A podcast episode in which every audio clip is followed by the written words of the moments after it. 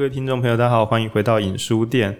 这一集呢，我们要录的是这本书叫什么？呃，原力效应。那录音前是有点吃力啊，因为这是他艾瑞克的第二本书。然后他第一本书叫做《内在原力》，第二本书叫《人生效应》啊，呃，原力效应。可恶，因为我跟我那个敬爱的前辈杨思芳医师的人生录影，所以我在准备的时候一直在那边人生效应、原力录影，然后弄得乱七八糟，害我现在书名讲不是很清楚。那什么叫原力效应？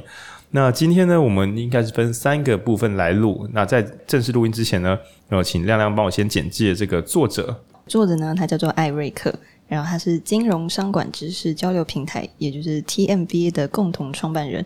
然后他之前有出过书，一个畅销的作家。然后他在四十二岁的时候财务自由，投身了公益，然后就开始呢无偿推广阅读。嗯，之所以要写《内在原理》这本书，其实他之前就是从一个演讲出发，就是他在推广一些慈善的公益活动。然后他那一场演讲原本是二零二一年在台大的 TMBA 的一场演讲，然后那场演讲的重点是在讲心态，就是我们的 mindset 要怎么设定，所以他就写了这本就是《内在原理》。然后就是今年他又在写了一本叫《原理效应》。好，那呃，由于影书店今年比较疯啊，就是认真读书，所以呢。就像前面我们听众有听那个蛤蟆先生去看心理师，那我们也尽可能把那个柳林风声也拿起来读。那这次呢，虽然我们要录的是原力效应，就是两两周前的新书，但我们也是在把那个内在原力买回来看。然后呢，嗯，我们接下来节目都会做那种开场评估推荐，这样。那我跟文君两个人呢，大概是认为，呃，如果你本身还找不太到就是人生的热情的话，可以直接先看他的第一本，就是内在原力。他关于利他还有怎么燃起热情讲的比较多，但你如果本身已经有想做的事情，但在想说我想做的事情怎么样能够做得更好，不管是对社会有奉献，还是让自己赚更多钱，该怎么更有影响力呢？具体该怎么操作？你想要具体操作的话，直接看第二本《原力效应》会比较好。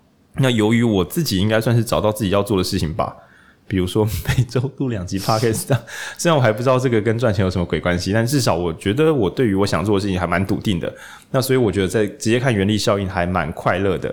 那里面用很多都是跟专案管理，然后或者是说 OKR 等等各式各样的管理学的精要版本。那我等一下应该可以聊得蛮开心的。对，虽然我们的社会新鲜人亮亮在看的时候，就是一时没有发现。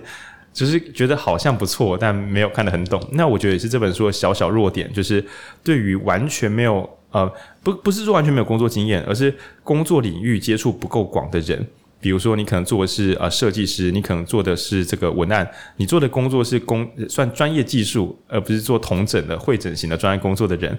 也就是说，你的。呃，技术工作偏多，专案工作啊，专业工作偏多，专案工作偏少的读者，在读这本书的时候，可能会有一点点的陌生，就会觉得好像都蛮有道理的，但是没有办法看出个所以然。那如果你过去曾经有，比如说你对大人学啊、专案管理啊，甚至你还有考过 PMP，你对专案管理是有一定接触的话，看这本书会有一种，诶，这个总复习写得非常好，对的那种感觉。那这边跟听众先稍微介绍一下，这样。嗯，然后我自己觉得。就是这两本书，然后蛮适合那种呃年长一点的人在读。然后，但是如果你是像我这样就是年轻人，然后我猜想，甚至呃，我希望就是特别是《内在原理》这本书，就我希望就是或许可以不用太大的启发，也不要很有收获，而是觉得这些道理蛮蛮理所当然的，就他应该本来就是这样。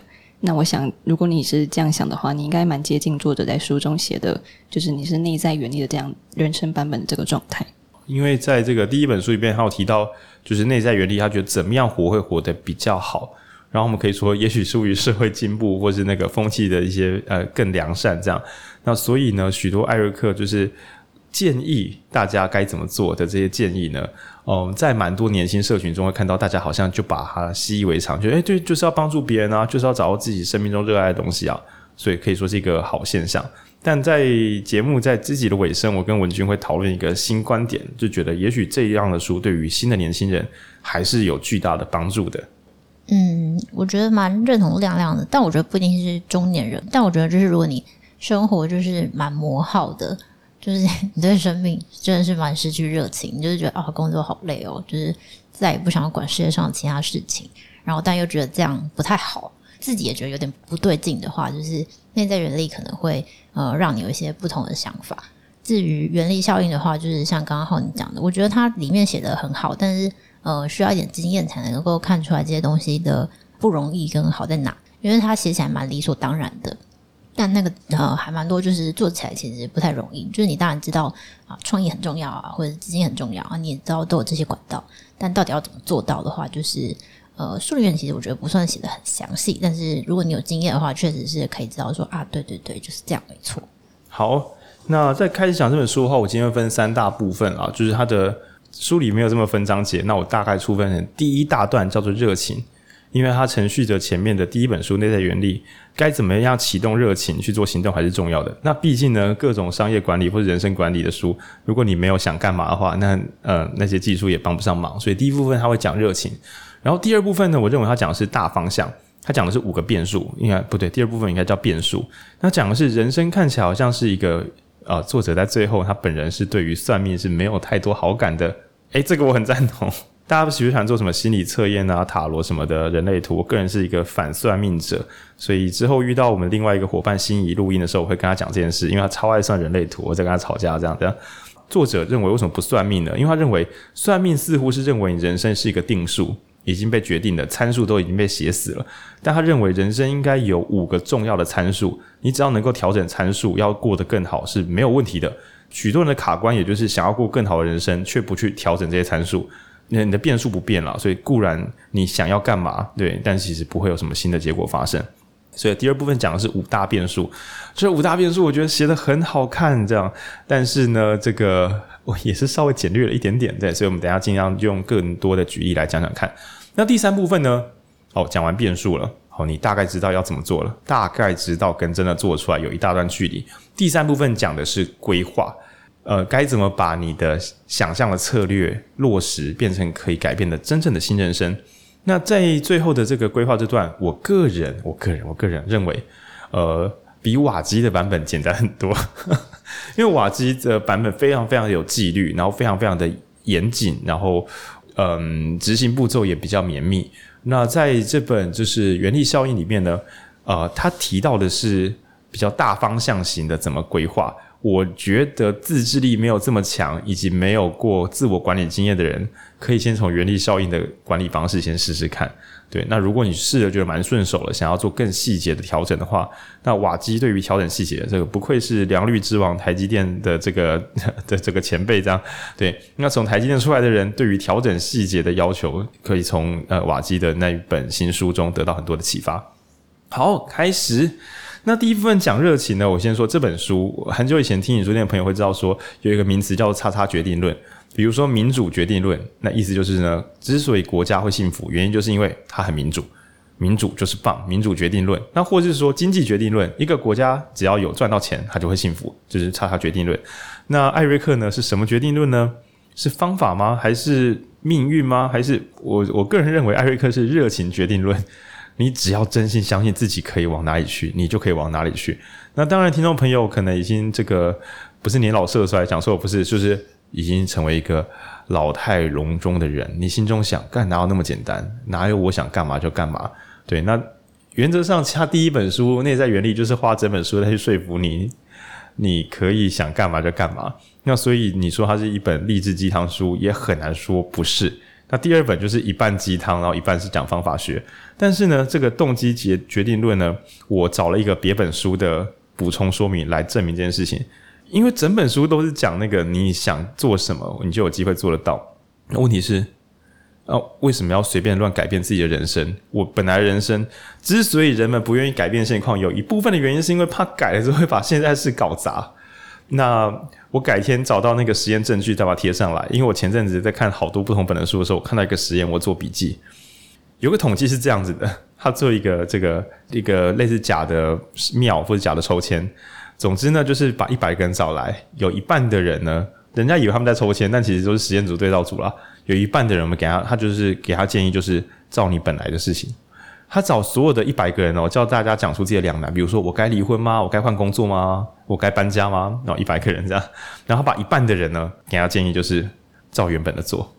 另外一半的人就跟他说：“你要改变自己，你你想要的那个新答案就是最好的答案。”然后这个这个实验呢做出来，结果平均算起来，改变自己的人都比较快乐。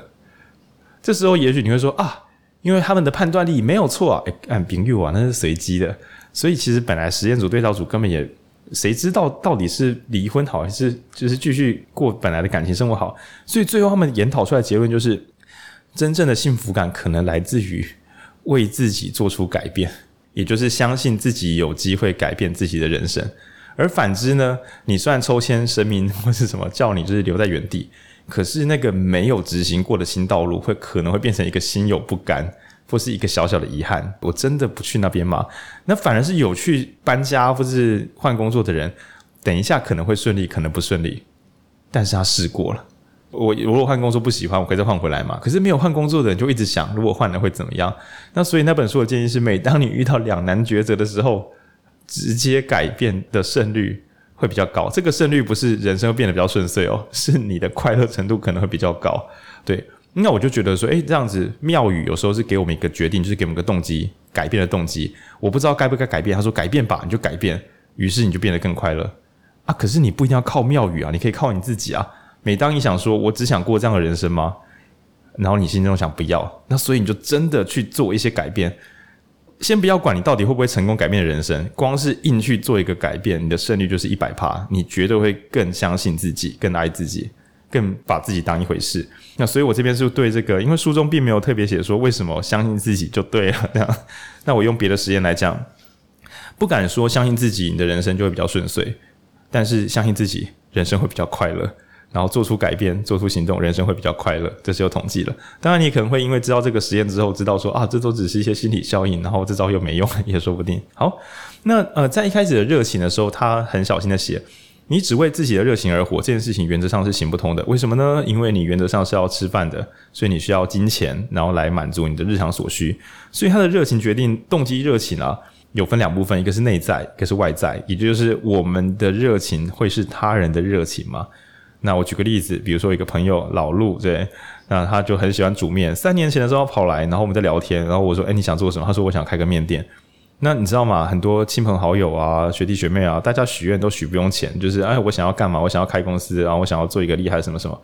然后他说他想要开面店，因为就是怎么讲，他本来的职业跟他的职能跟面店一点屁关系都没有。我就说：“哦，是哦，你知道的，你朋友讲这种话，你就我说哇哦，好厉害哦。”然后有一次我在实习生来我公司实习的时候，他就说能不能在那个呃我们的实习生结业式的时候来这边煮面给大家吃？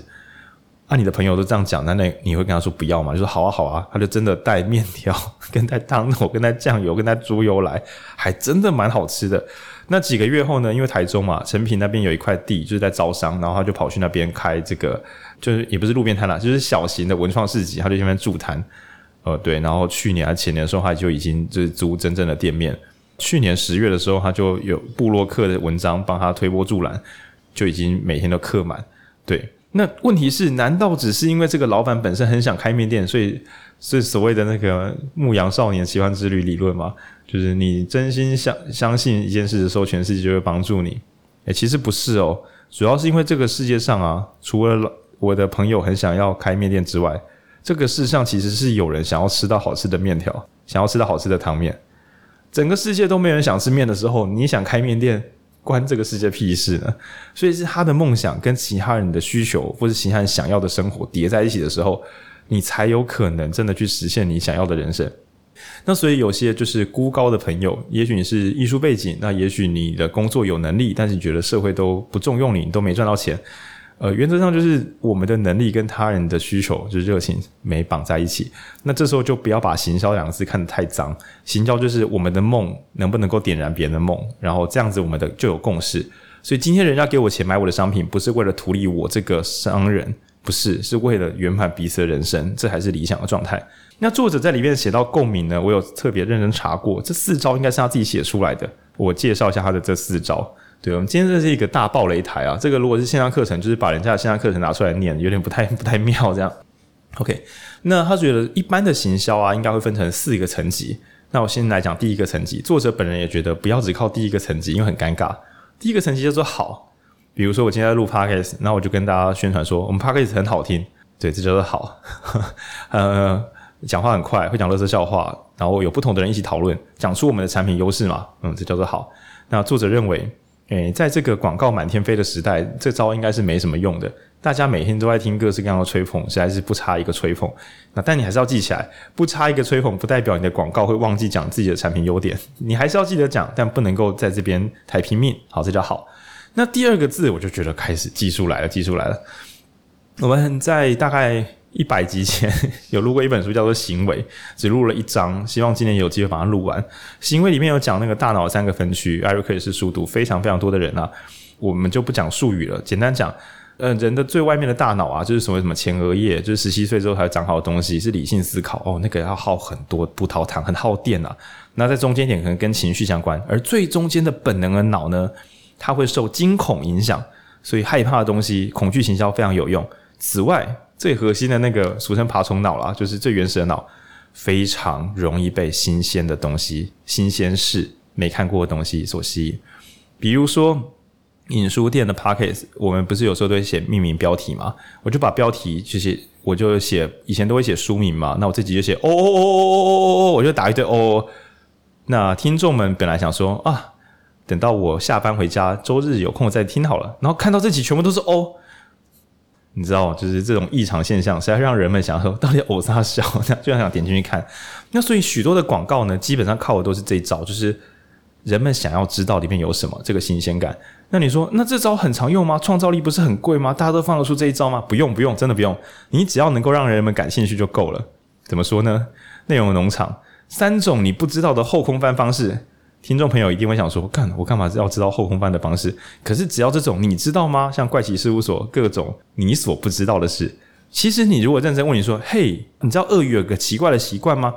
其实你知道这件这个问句是没有人会有兴趣的。我为什么要知道鳄鱼？对对，没错，没错，没错。但是如果直接抛出来说：“你知道吗？鳄鱼在睡觉的时候喜欢盘腿。”假设他喊出来，这瞬间我们就会想说。为什么鳄鱼会盘腿啊？脚那么大。对对对对对，所以我们其实不那么想要学习新事物，但有些排列方式会让人们的好奇心被打开，然后这个东西非常强效，所以呃，吸引你目光的东西还包含就是有些是纯的多巴胺游戏，这边我就再先跳过不提。但总之，行销的第二招应该是产生新鲜感，比如说革命性的吸尘器，不需要手持的吸尘器，这我乱讲的吧。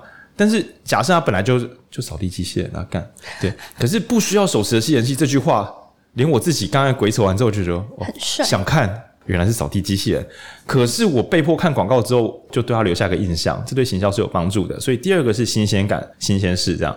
那第三个呢？我们刚刚讲好心嘛，大家可以记好心肠，好的东西要讲给别人听，新的东西要吸引大家来看。第三个叫做解解决问题，这个解决问题呢？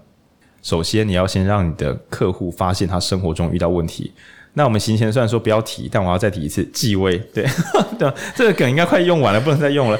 呃，许多是所谓的恋爱课，不管，假设是对男生的那种什么恋爱教练，一开始的工作都是让男生觉得谈不到恋爱、交不到女朋友是我人生的污点，我是很丢脸的人。因为只有我的观众自己觉得自己很丢脸，他才会更容易花钱来买东西啊。我未必要讲你未来有多幸福，可是我可以先讲你眼前有多惨。那于是我跟你讲，我的产品可以解决你生命的困难。那你会说，干这样行销太糟了吧？好吧，那我换句话说好了，呃，痛点行销。我要先让你知道你家里衣服很脏，你才会想要使用可以把衣服洗干净的洗衣精啊。所以我一定要先告诉你的污垢有多顽强啊，然后什么沾到有多难洗啊。我不讲这个，你怎么会想要特别买一个强效洗衣精？那如果我不跟你讲说，哦，你平常洗衣机那么强，你很伤手啊，破坏地球。我没有跟你说你在破坏地球，你怎么会想要买环保洗衣机？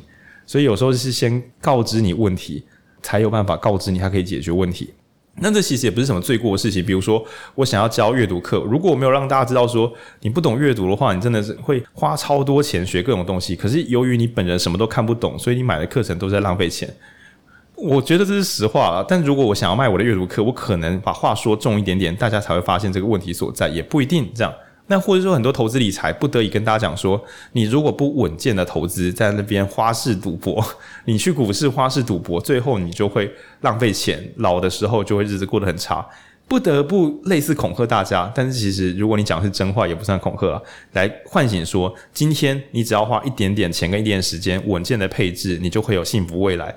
我不得不告诉你，这样乱搞会有多惨，来换取你的信任。说我们这一套可以解决的，就是你正在给自己挖的这个大洞。好，这叫解。好，那前面讲好心嘛，我们想象你是一个很善良的同学，国中或高中，你成绩很好，但你的同学呢，很多题目不会写，那你就帮他好心解题。好是好产品，新是新鲜事，解是解决问题。第四个题是提升，他未必现在过得很差，你未必要恐惧行销，但你可以告诉他，有了我们的产品，有了我们的服务，你未来可以有多幸福。就是日常生活，家里边没有插玫瑰花，没有在家里边煮好吃的晚餐，是不会死人的。你很难去说没有这个，你的婚姻就崩溃了。这这个这个文案不好写啊。但你应该去描述，如果你能够好好的为家人煮饭，你将有可能看到多么美好的画面。去描述那个美好的可能性。对，那这个是提升生活。所以好的课程应该是讲说。嗯，比较像培力啦，就是提供你能量，提供你能力。有了这套阅读方法，有了阅读文本能力之后，所有不管是课程、电影、歌曲，你都可以看出自己的道理。等下我为什么要卖点？我们目前还没有产品，我在空卖课。对，我可能就会写这样，到时候我还是会这样写啊，因为我觉得提升生活，然后过得比过去更好，是一个比较正向的这个写作文案写作方式。那之所以要讲这个好心解题呢，是因为。也许你有你的热情吧，你想开面店，你想开一个有一个自己的重型机车的这个专卖店，那你想要就是帮人家盖网站，随便，你有你的热情，你有你喜欢的事情。可是如果你没办法让其他人也感觉到这件事情是美好的，很可能你的能力暂时没人会需要使用。那包括去公司面试也是，告诉人家你有多厉害，这就好嘛，讲出优势。可是大家都会讲，讲久了之后听不出谁厉害谁不厉害。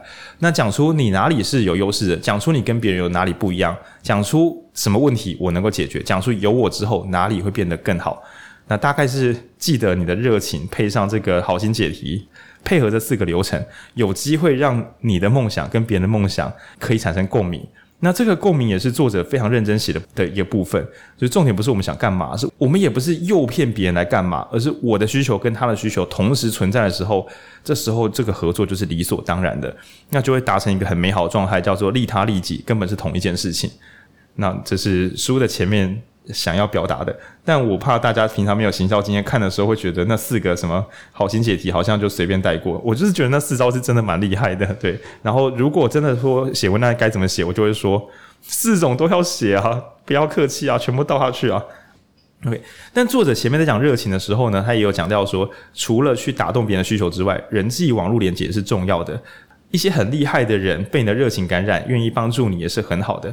那比较内向的朋友在读这段时可能会觉得有点尴尬，就是哈、要交朋友了吗？要写脸书了吗？要自我行销了吗？嗯，对，我我我。我们三个就是文君、亮亮跟我，这样，我们应该都是稍显内向的那种人。那影书店听众朋友呢，没有意外，如果你喜欢我们的这个奇形怪状，应该多多少少也是有掺了蛮多内向者在里面的。原来是艾瑞克也是一个很内向的人。对，那内向者被大家认识是一招。那我们这边推荐另外一个，跟书中没有写，但我自己觉得我们呃很实用的方法。你也许可以好好的在你的工作能力上努力，不敢说你都只躲在公司里不被发现啊。但是设法让厉害的人认可你，可能就够了。好，这边跟书中比较无关，我稍微简述一下。呃，高中或大学有时候投文学奖，然后后来跟办比赛的时候，我就跟一些人建议说，比赛的重点一种是奖金，因为大家会为了奖金来比赛；一种是评审阵容，因为有些人会为了被这个评审看一眼，全力以赴来比赛。我只是想要知道那些我心中最厉害的人怎么看我的作品。对，所以我觉得钱不够的时候，就不要发奖金，把钱全部给评审。评审费高一点，找厉害的人，然后我们就会吸引到为了这些高手而来比赛的人们。你比较不会吸到奖金猎人，因为有些比赛奖金很高，就会有那种为了钱来写作品的人，他其实也不想跟你们建立关系。那反之，如果你是就像是那种呃实习，不是给奖金，也不是说保证就业，而是你可以在这边认识很多很棒的前辈，你就有机会吸引到一群想要建立关系，而不是想要拿走奖金的人。那我只要反过来讲说，所以如果你本人比较内向，你实在不想要对整个世界公诸于世，让整个世界认识你，那你应该也把你最擅长、最有自信的一面，找机会私讯、写信，甚至花钱请人家帮你看作品也没关系。我这样讲有点尴尬，我讲给你听听看。比如说，你觉得你自己写的歌还可以，可是你又不想公开发表。哎，这真的蛮麻烦的嘛！你真的是很尴尬诶，你想唱歌还不敢发表，因为你不知道自己能力够不够。那假设你唱的是饶舌好了，那于是呢，你就写信到那个人家的制作人，比如说你就写给陈星汉，或者你就写给迪拉胖，然后你说我能不能够汇三万块，请你帮我听我的歌到底写得如何？表示你不是要拜说说，哎，不好意思，你有空吗？帮我看一下我的作品好吗？因为有时候这样真的蛮烦人的。你抱着一个，请问你们有没有收费看作品的服务？你抱着这个决心去问，那运气够好，人家心情好，通常都说不用，我帮你简单看一下，不用钱，不用钱，这样。对，很好玩哦。你硬说我塞钱给你，你可以帮我看作品，你可能会收到一些免费的那个回馈。可是如果你捷信说我可以免费请你帮我看作品吗？这种想要免费的，可能对方连信都不想回，所以你就失去一个机会。那我讲这段不是说什么付钱顾问服务之类的，我只是说，嗯，让厉害的人知道你很厉害，可能可以取代掉让整个世界认识你。对，给内内向者一条活路。就我也是这种人，这样，所以我会录一个 podcast，然后不宣传，然后看什么时候会有人听，这这真的很漫长。呃，但是呢，时不时都会有一些我觉得很厉害的人来跟我说，觉得我录的还不错，还可以。那这种虚荣呢，会维持，就是让我觉得我暂时不社交，专心做我自己的事，应该没关系吧？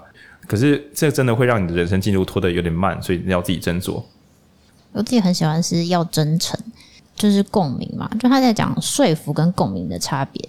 就是说服是你你讲很有道理，然后对方认同你，但共鸣比较像是你讲出来，对方就也觉得啊，对我也是这样想的，然后他觉得共鸣是就是比起说服是更有效。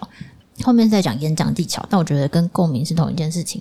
最重要是你要真诚，那是你真正喜欢或者真正相信的事情。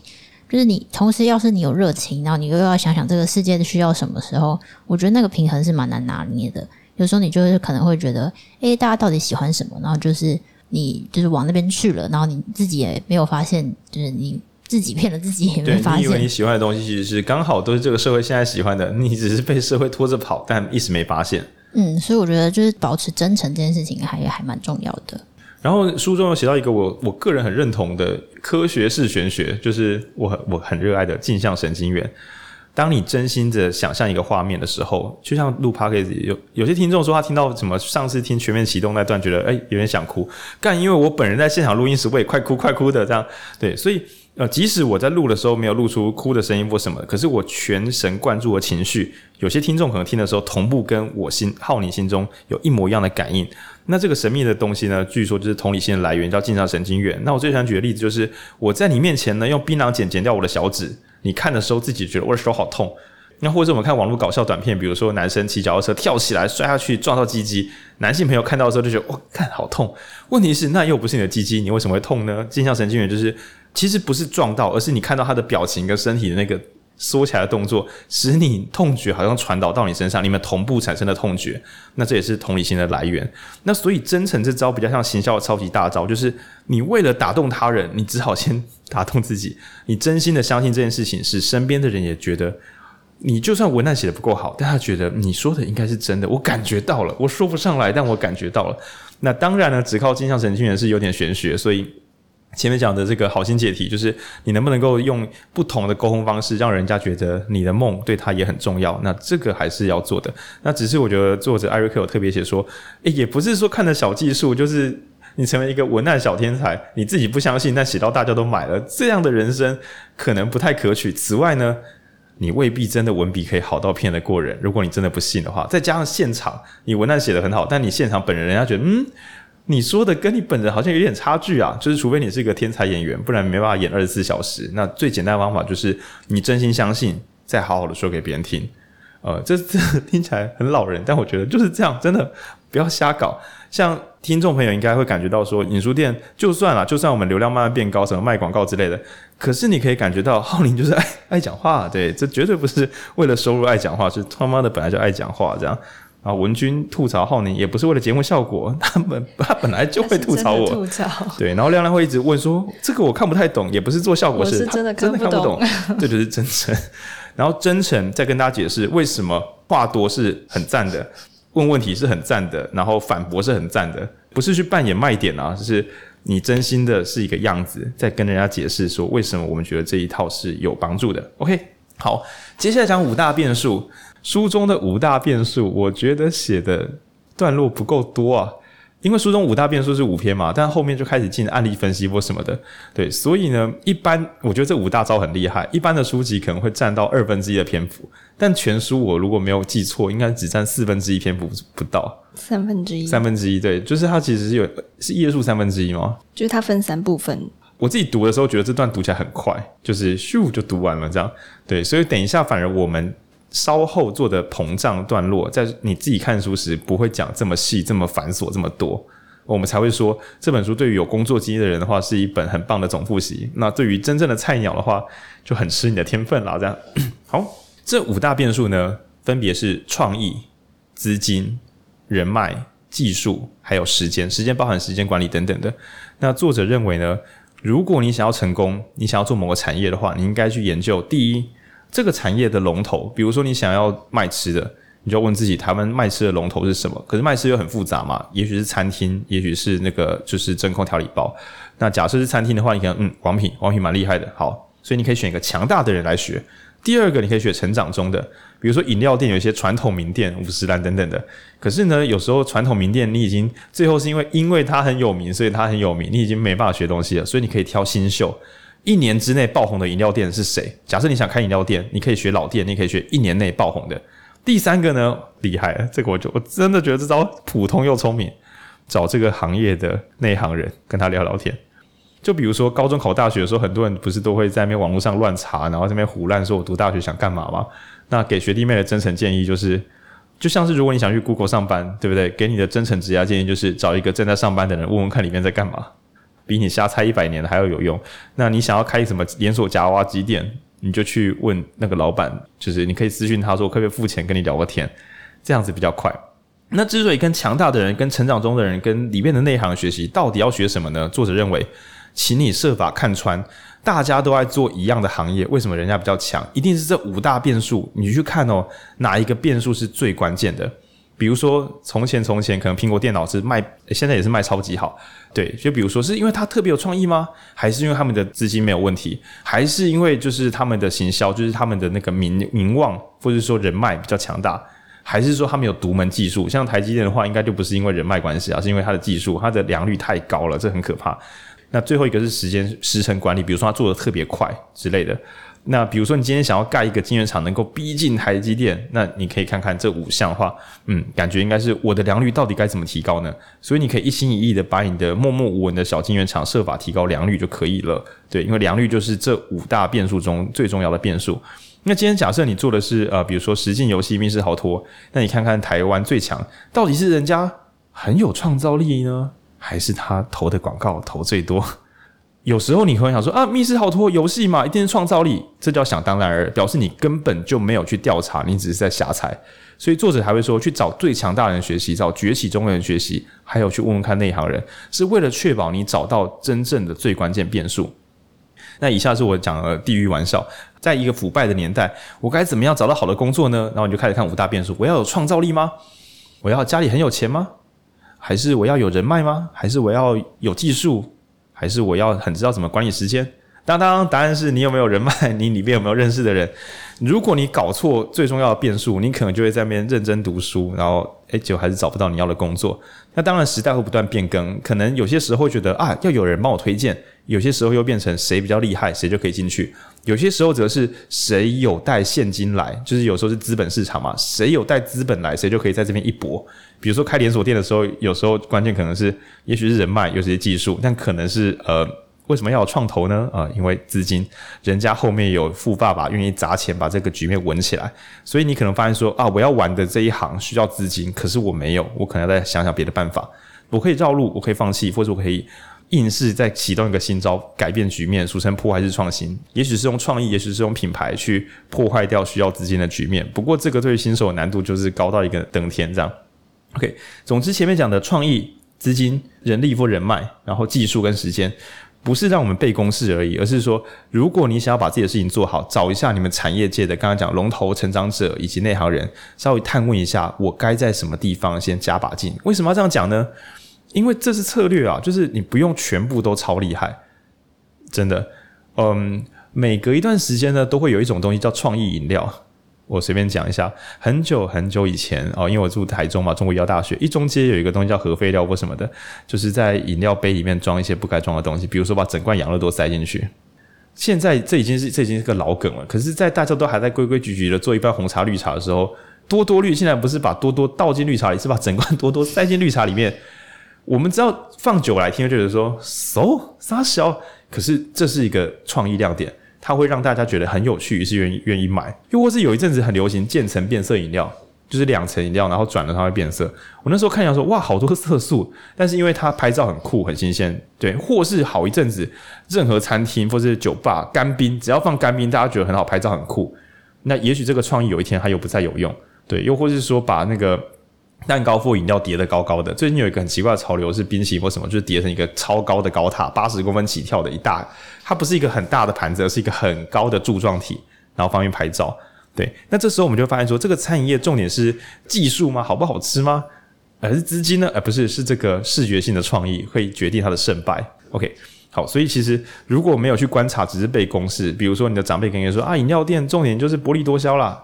结果你发现说，靠，人家一个蛮难喝的饮料卖我们六倍价钱，卖得比我们好，怎么会这样？不是薄利多销吗？因为你没有去看说，当代的崛起者其实走的是别的路线，又或是有时候人们以为薄利多销的时候，有的饮料店忽然就打一个新招，超好喝的茶叶，就是人家茶叶成本变得很高，饮料从二十块一杯的红茶变三十块或四十块一杯，但是因为消费者早就已经慢慢变有钱了，人们愿意花三十块喝一杯饮料了。就我的印象，就是五十岚之外，可不可有一阵子忽然全台湾的茶店忽然茶叶大升级，从那种很像化工茶饮料，忽然变成蛮好喝的茶饮料。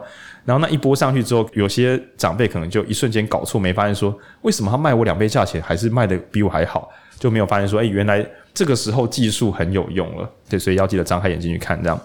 那大家在求职的时候。尤其是年轻朋友们想说要做个人品牌啊，做 IG 啊，账号有人追踪啊，然后看起来就是很体面，然后参加社群活动。然后呢，我觉得在这个长辈很难认识年轻人的时候，这样子一定会很出色，你一定很容易被发现，然后有工作的。可是你要小心，就是如果大家都这么做的时候，可能呢，你还是要定期去调查一下，现在可以在你喜欢的工作岗位上的人是怎么进去的？是因为他很会交朋友，还是因为他的城市码写得很好？还是他很愿意花时间这边实习，每次都不一定哦。好，请记得自己去看看。这样好，那五大变数，第一个变数，第一个变数是创意。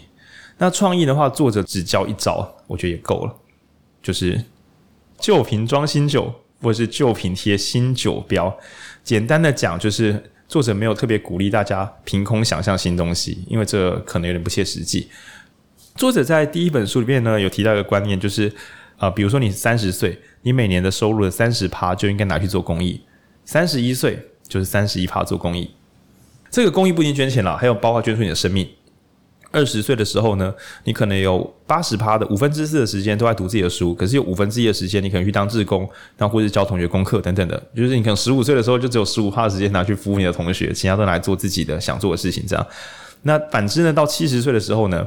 你可能有三十趴的生命是用在自己身上，可是有七十趴的时间，你可能去做公益、做志工，然后去服务其他人，然后服务贡献你的知识，甚至捐款。作者就直接是讲说，其实呢，我之前写这招，大家觉得哇，好有想法哦，好有创意哦。他就说我是抄的啦，我抄的是很传统的，大家讲说股债比，股票跟债券的比例。呃，一般有一个很传统的建议是这样的：你在二十岁的时候呢。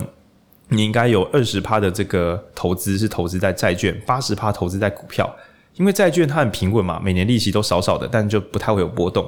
那你年轻，你应该要赌大一点点啊，所以你可能把多一点钱拿去投在一些稳定上涨，就是比较有波动的股票上，它没办法稳定的提供你这个现金收入，可是它长期来讲比较有希望。对，那反之呢，你在六七十岁的时候，七十岁的时候呢？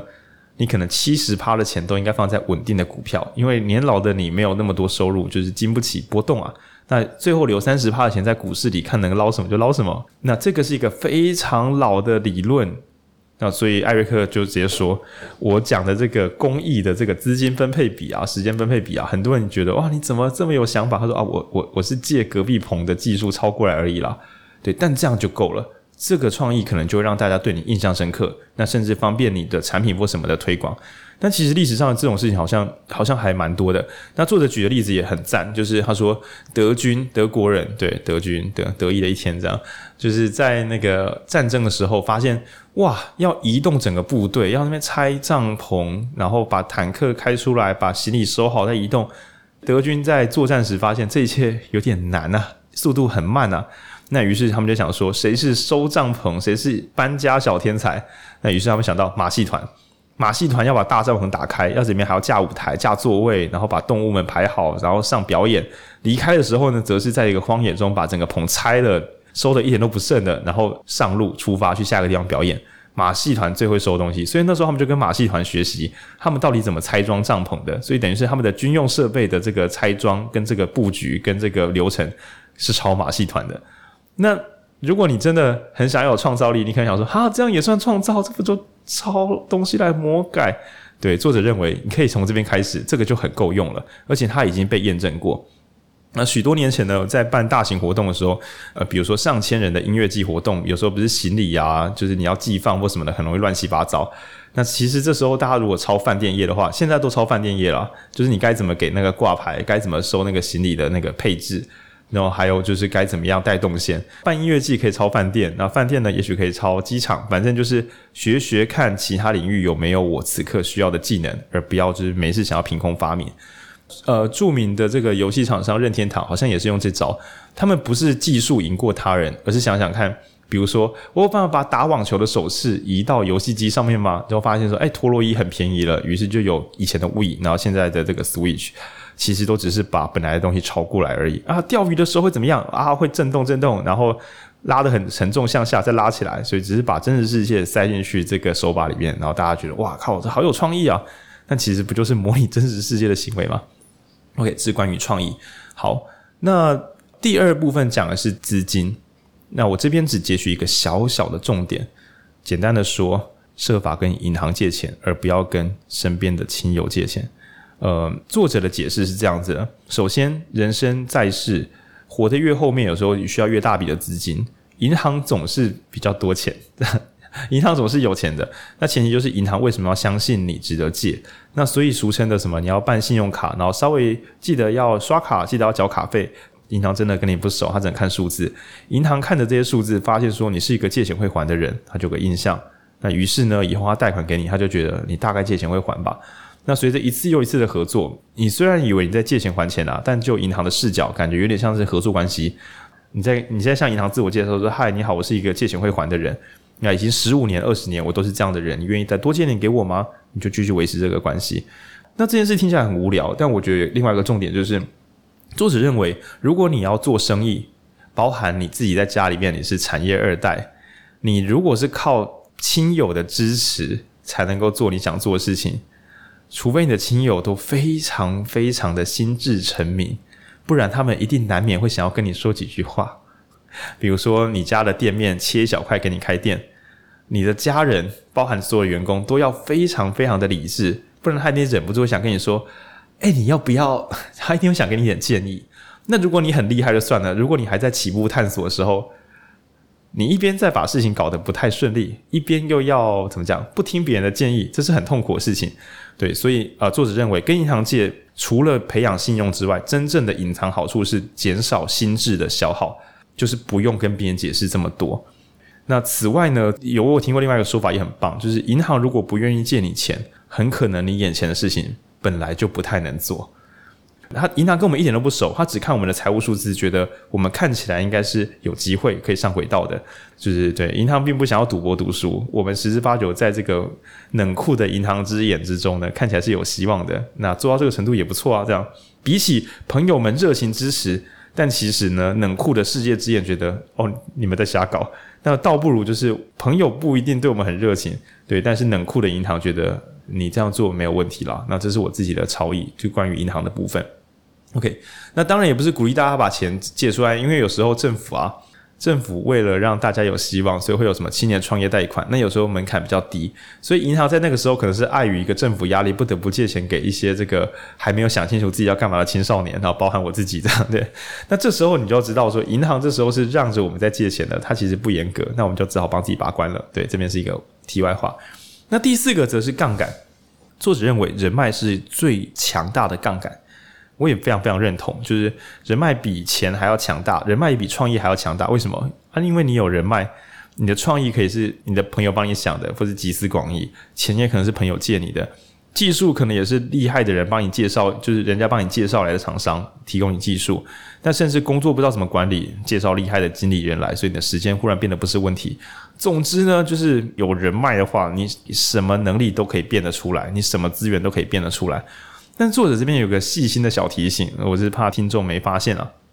作者认为人脉是一个杠杆。那大家知道杠杆是什么吗？杠杆就是有一个支点啊，有一个受力点跟一个是 OK fine。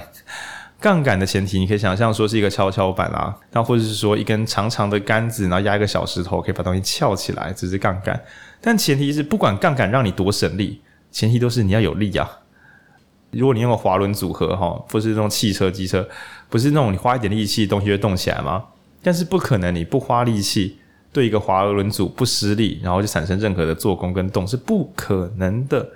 那所以年轻朋友要小心的是，如果你花力气做了人脉这个杠杆，但你忘记放产品进去，就很像是你投个广告说：“嗨，我们没有要卖东西，也没有要说什么，跟大家说嗨。”啊，最后呢，大家就要顶多在网络上心中想：“嗨，什么意思？”简单讲就是，你投广告时不放商品这件事情。很奇怪，你曝光一个没东西，你你投广打广告，然后把一个黑色照片投出去，然后也不讲你是谁，这种打广告，或是你打广告说嗨，我们是影书店，然后就只有这句话，没有 podcast，不叫你收听，也不叫你买东西，这种打广告是很荒谬的，没有人会这么做。可是许多人在建立人脉时会有这个倾向跟习惯，我不知道我能干嘛，我不知道我是谁，我不知道你认识我干嘛，但嗨，认识我一下吧。对，那所以作者认为这是一个杠杆。他没有讲出来台词是，请准备好产品再启动这个杠杆。那当然，有些人会说是烂广告，就是我们上一集讲的是好广告会把烂商品是加速它的毁灭。所以，如果你还没有准备好的话，你的这个人脉启动很可能在你很早年的时候让很多人认识啊，我知道雷包，对，对你提早让大家对你产生负面印象，后面是很难救的。OK，那作者在讲人脉的时候，他有提到一小句话，跟人脉关系小一点点，叫做实战大于上课。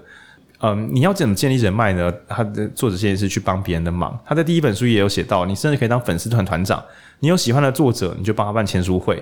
你不用会写书啊，你也不用成为一个大家都喜欢的人。可是你做一件大家都需要的事情，大家还是会认识你这个人，而且会觉得你有基本的行政能力，你有基本的这个就是资讯传递，你有基本的宣传能力。你是做义工嘛，所以大家对你没那么那么苛求，可是你的能力其实还是会被看见的。好，那这个作者写到说，你可以不要这么认真的去买课程啊，你可以认真的去实战啊，这是一百趴认同的。因为上课真的上完之后要怎么忘就怎么忘，但是这个实战呢，不一定是找一份工作来做，很可能是义务的帮别人一些忙。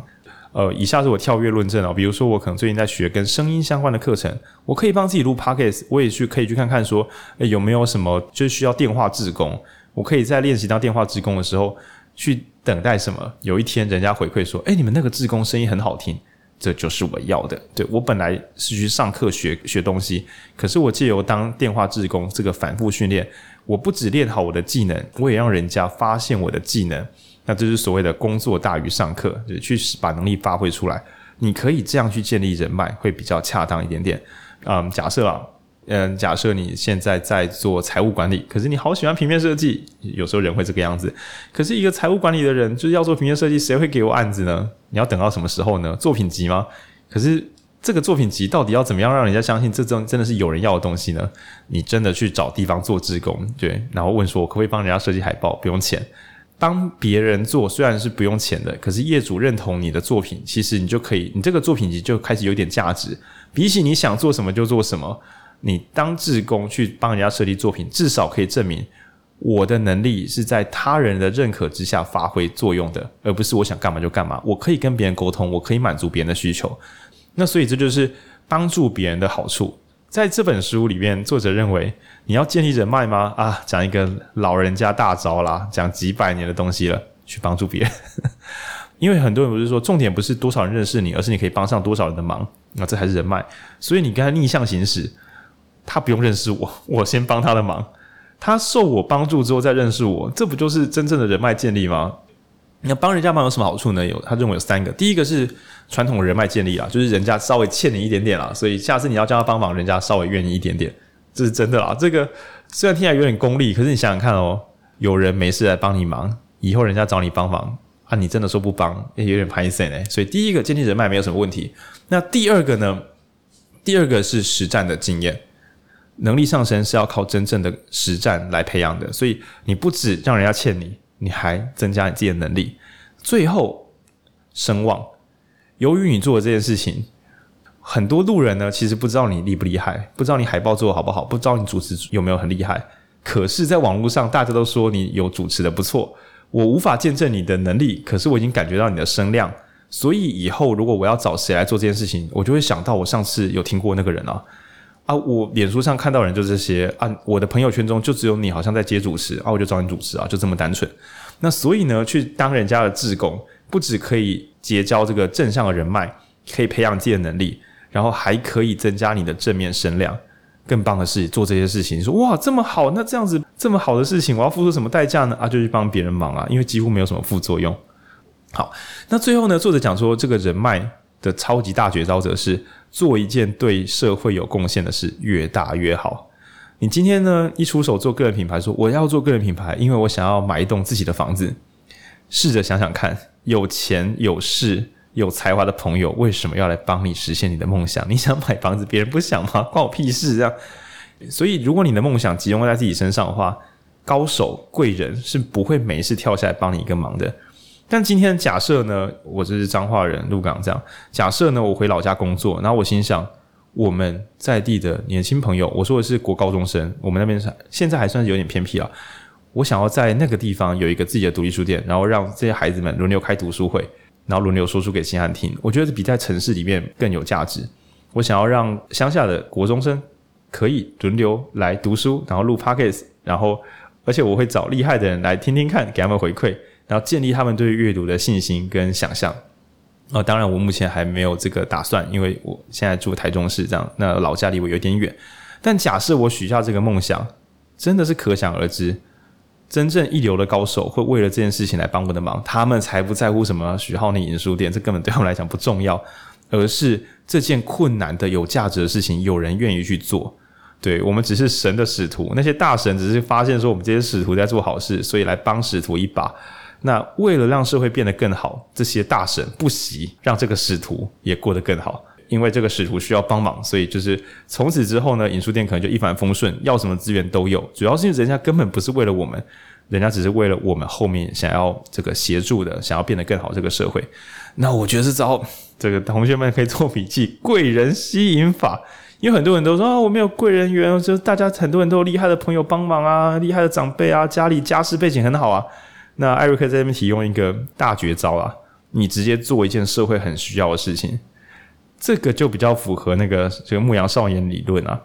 你真心想做一件挂号对这个社会贡献巨大的事，整个社会绝对会来帮助你，因为他们本来就没有在插小你，他们只是发现，诶，你很有道理，而且真的是缺做事情的人，真的太缺做事情的人。对，所以如果你真的。有点想功成名就，但又觉得这样自己很脏，就有时候不是会有这种两面性的这个矛盾嘛？你干脆就看社会有什么大问题，然后全力的投入奉献在里面算了。就算你能力很普通，你也会被帮到，什么都会做。对，那这个胜率恐怕是不低的。OK，当然啊，如果整个社会大家都长这样的话，你可能没有很出色。对，但我们有一个分析，说不定最近来玩这套超级利他，又重新是很有优势的。那这是关于人脉，那这跟传统讲的怎么被别人认识是完全相反的路线。你甚至可以全心投入在那些真正重要的事情上，让贵人自己来认识你啦，不用去拜访人，人家会自己来联络你啦。对，那不知道亮亮有什么想法？可是你怎么知道社会上有什么大问题？就是现在不是大家都应该已经呈现一种饱和状态吧？就是应该做的事情，大家都都会有人去做了。那如果身为一个社会新鲜人，怎么看出来？哦，那个是一个大问题，而且没有人去做过。不会啦，整个社会问题就是多的不可思议。你觉得台湾年轻人都买得起房子吗？但这也不是我能解决的。没有，我们就是要解决。你你这这是完全相反。嗯、我们正是重点是问题够不够严重，而不是我能不能解决。是想要解决这个问题，相关能力的人才会出现来跟着协助你。重点是那个困难的终点。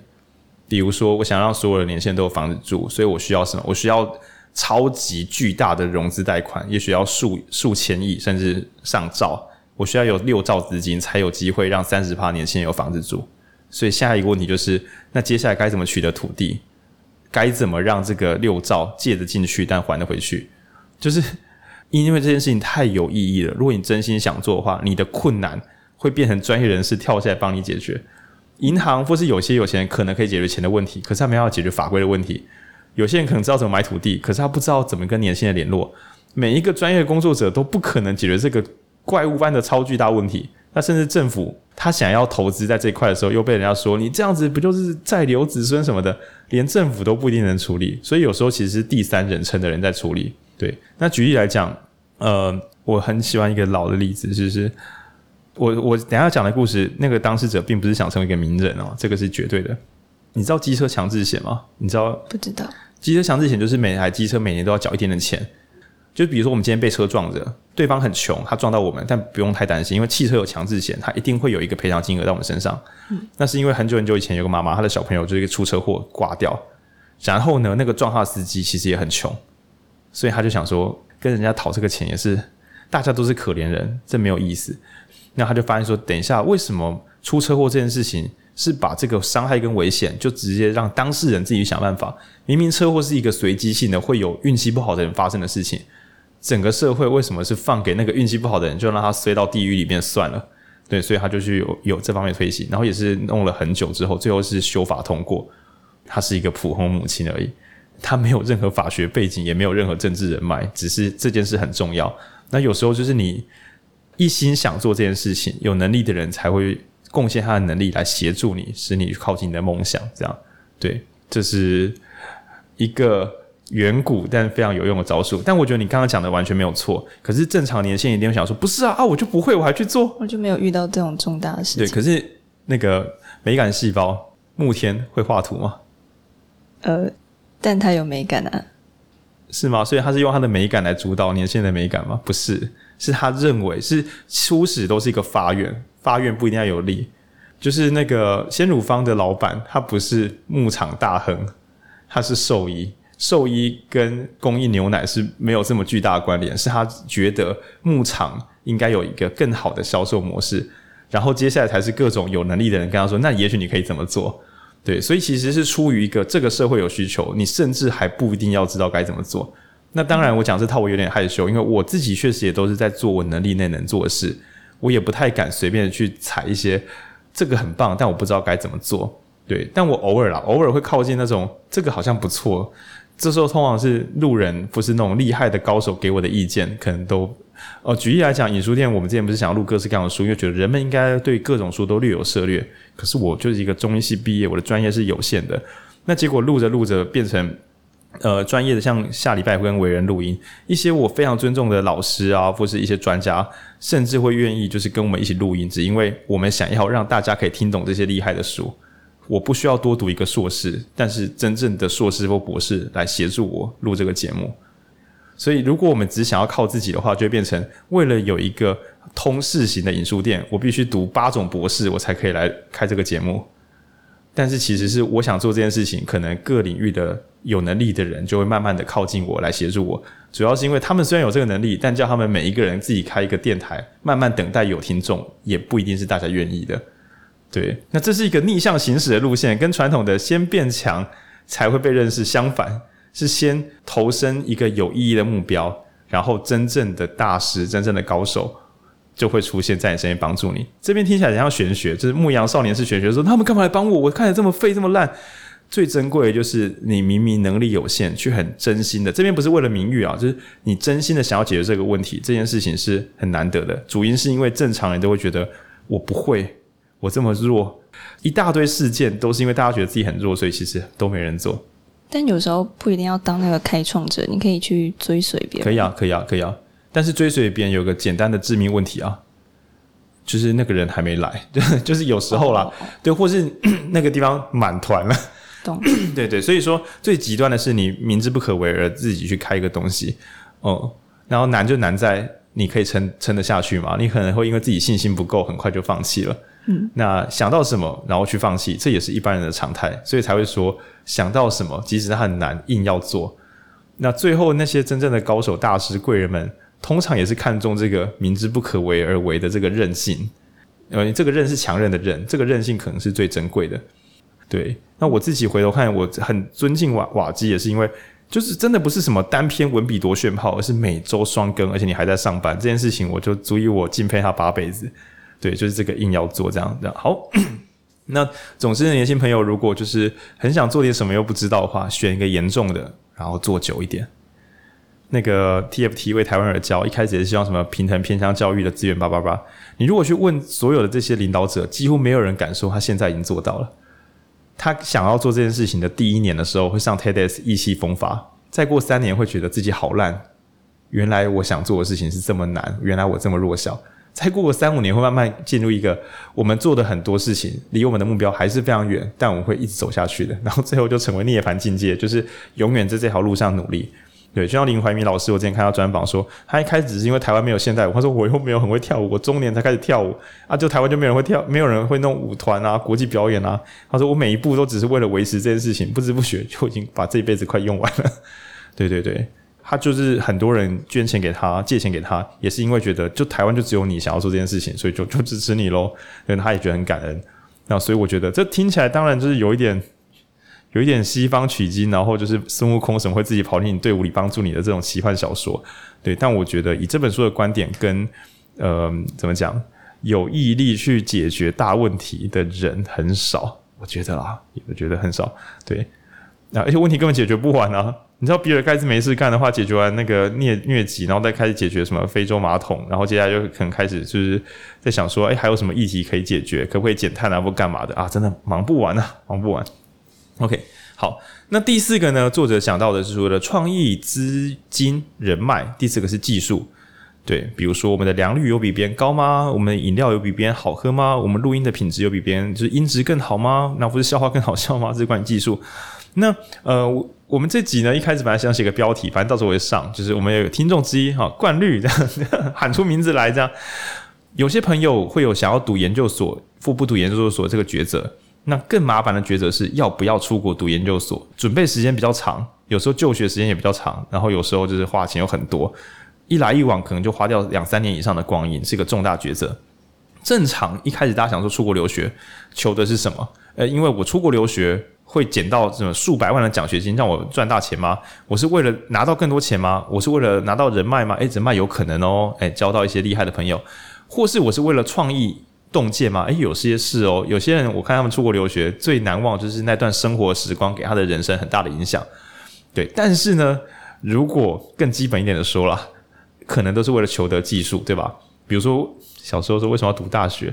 有时候你是为了取得一个门槛，就是我有这个大学的一个毕业，我才能够找工作。但有些时候我我想要行销，所以我去读一个行销相关的学系，取得能力，这样子我会能够把事做得比较好。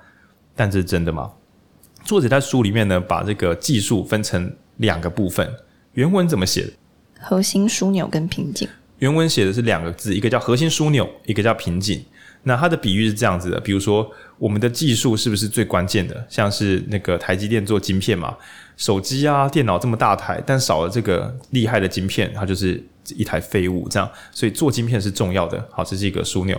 那另外一个叫做瓶颈，就比如说，我们换个例子，我今天想要做很。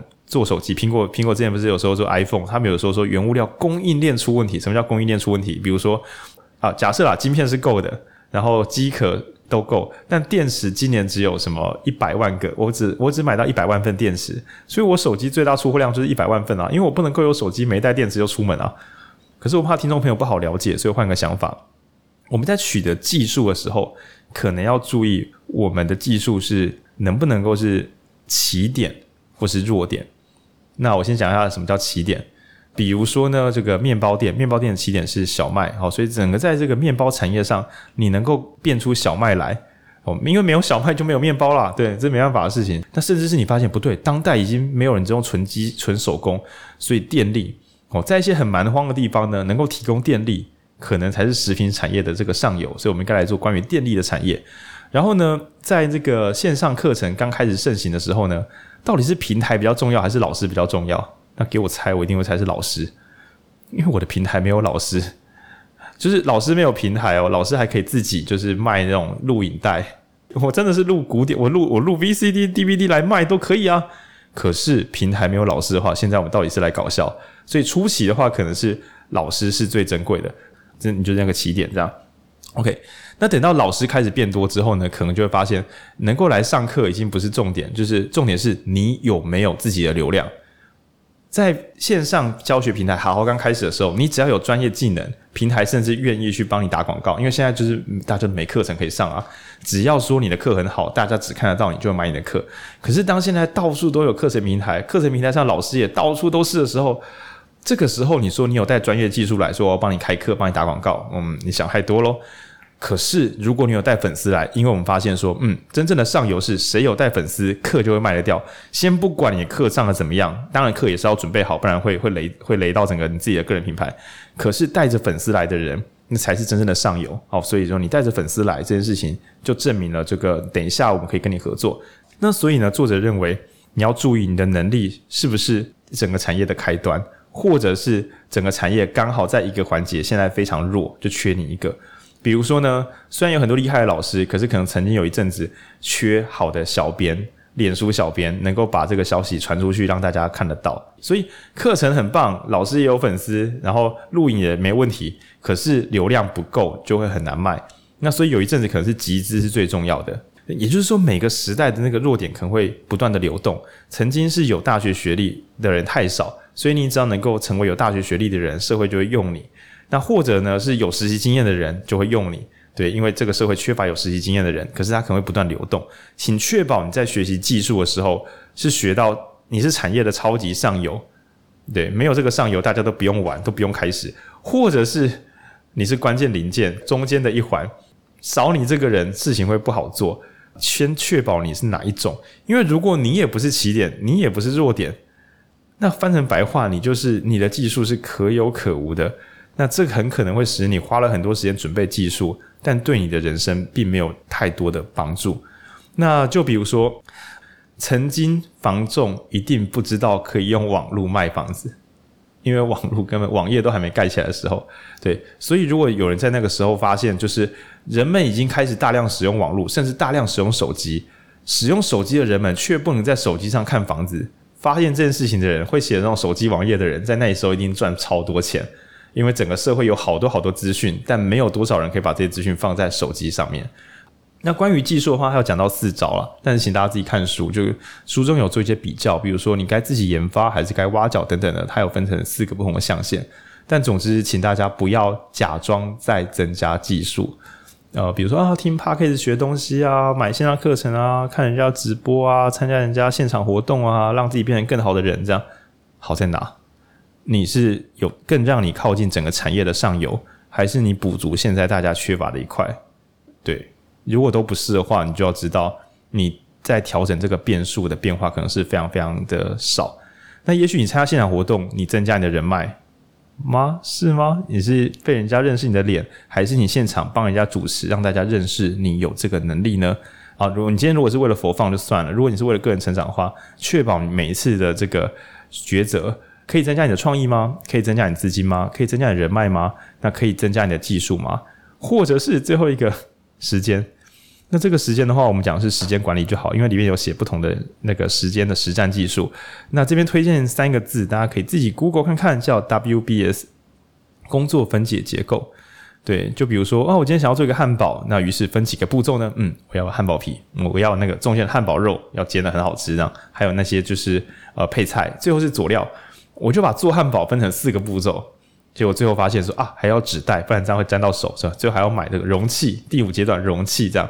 好，我不管卖不卖汉堡，我只想制造出汉堡的话，可能分刚刚几个步骤，所以我只要再把汉堡皮分成好，那我要能够买到好吃的汉堡包，我要知道怎么切开它，我要知道怎么烤它，于是你又分成下面几个步骤。汉堡肉也是，我该怎么取得绞肉呢？我该怎么把它煎好吃呢？之类的。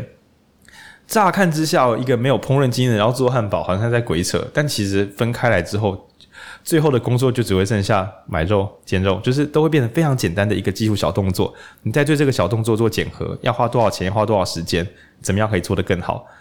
那原则上，工作分解结构这招，如果你练得好的话，就是所谓的变量，就是我们的工时比别人短，或是我们可以比别人早完成任务，这些都会成为你的竞争力。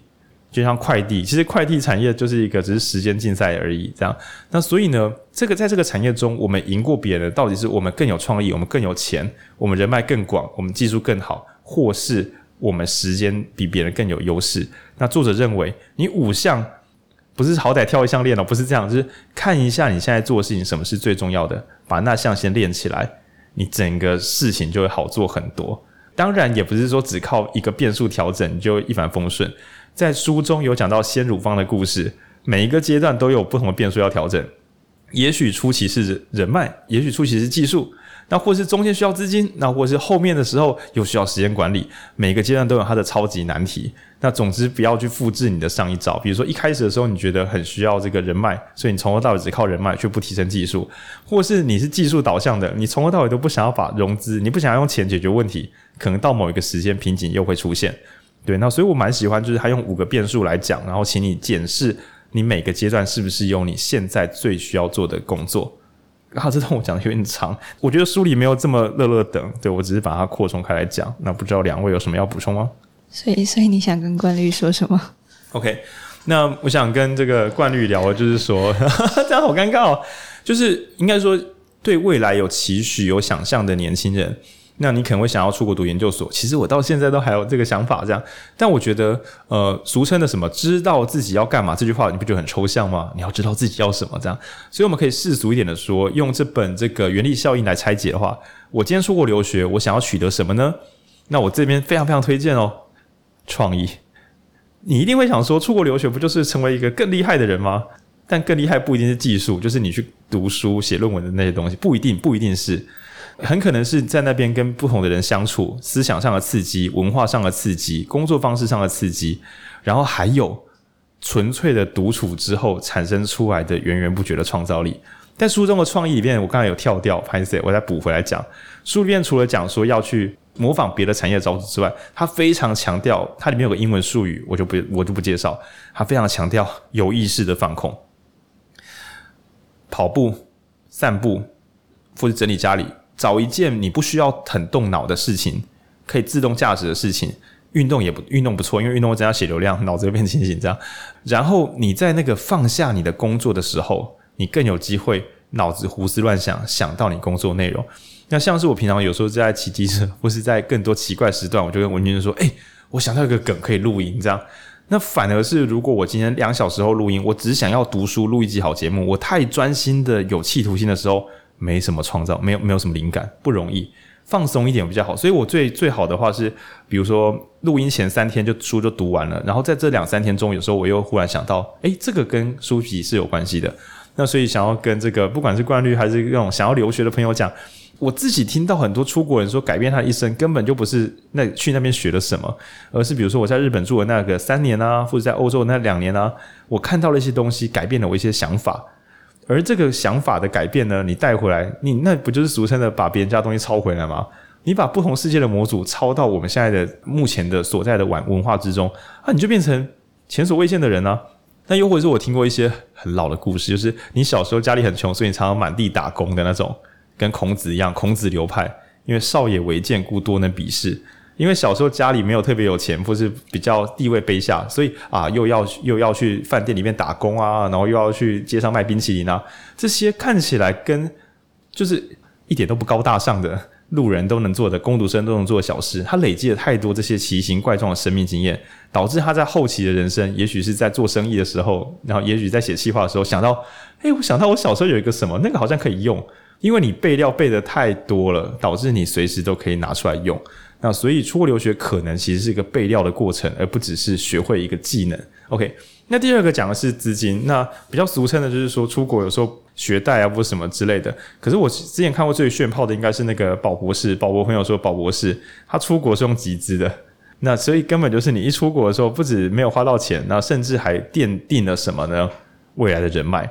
所有捐钱给你的人都蛮想知道你去那边学了什么，所以这下可好了，你学的东西要跟大家讲。一来是你的能力在成长，你可以讲得更清楚；二来是这些期待你的人反而让你可以自我介绍你学了什么。哇，这个求之不得。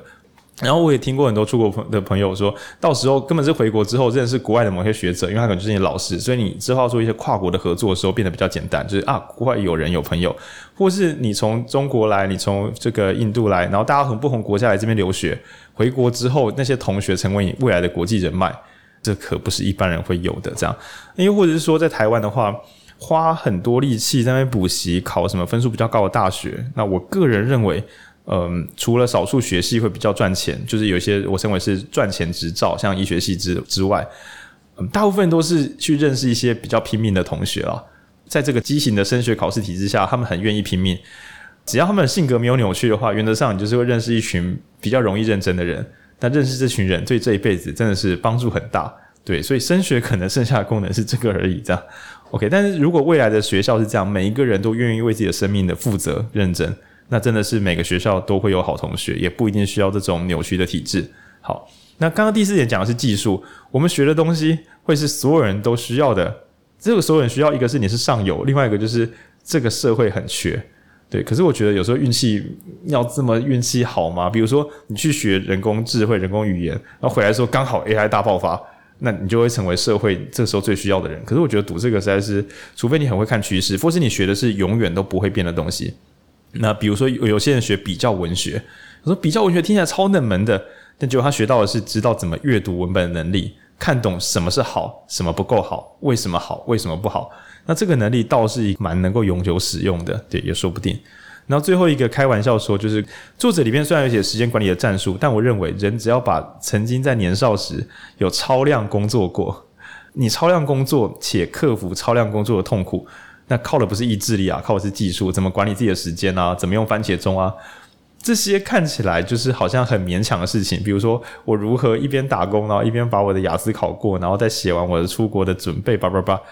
结果最后对你人生最有帮助的，就是这些超高压工作经验。你对于怎么压缩时间，怎么管理时间流程，怎么样省下不必要的这个浪费，那这些技能可能对你长远来讲也会非常非常有帮助。就搞到最后，就是留留学只是一个。一个小工具，重点不是读了什么学系，当然学校学系的名字可能有帮助啦，对。但是如果只是去那边留学学一个技术，实在是有点浪费，因为你本来你可以拿到更多东西的。那更不要说你不一定有钱出国留学，为什么大家都会说什么大学生要跑设法跑去企业实习？学东西对不对？大部分人可能想说要学东西，但搞不好是你一边在学校不能被当掉，一边要实习，又有很多事情要做，学会了时间管理的技术。许多现在的创业家大学的时候都玩营队或是玩专玩得很疯，弄到要当不当的，对这一生都有巨大帮助。因为有朝一日你会一边就是什么小孩刚出生啊，爸妈身体不好啊，公司正在扩张啊。这时候就不是什么啊，我该放弃什么呢？不是，就是大人真的不得已时要全都要。可是你要有时间管理的能力啊，然后还有人脉。对，就是前前阵子是哪一个人写的？忘记了。我每年都会看到类似的文章。去企业实习，不要真的在那边拼命工作，记得认识一下里面的员工或是其他实习生。